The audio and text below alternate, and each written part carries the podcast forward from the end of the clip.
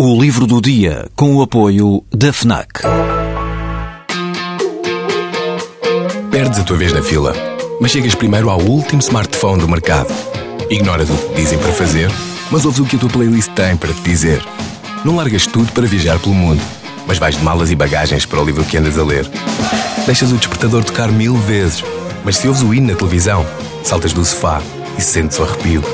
Pois é, quando desligas do mundo, ligas-te a ti. FNAC. Desliga-te.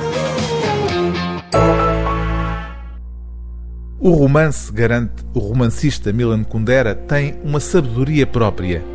O escritor checo, há muito radicado em França, chama-lhe a sabedoria da incerteza e acrescenta que as grandes obras romanescas, desde o Dom Quixote de Cervantes, não podem ser reduzidas a posições morais.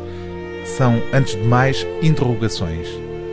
Publicado originalmente em 1986, este livro, A Arte do Romance, é uma reflexão sobre aquilo que mantém vivo um género literário que tantos, há tanto tempo, declaram moribundo.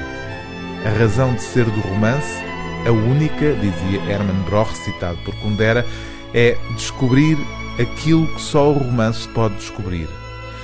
Um por um, escreve o autor de A Insustentável Leveza do Ser, o romance descobriu, à sua própria maneira, através da sua própria lógica, os diferentes aspectos da existência.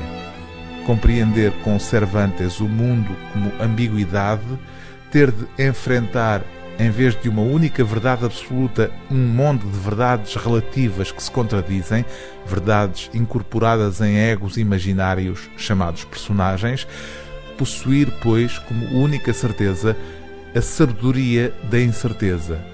Isso exige uma força enorme.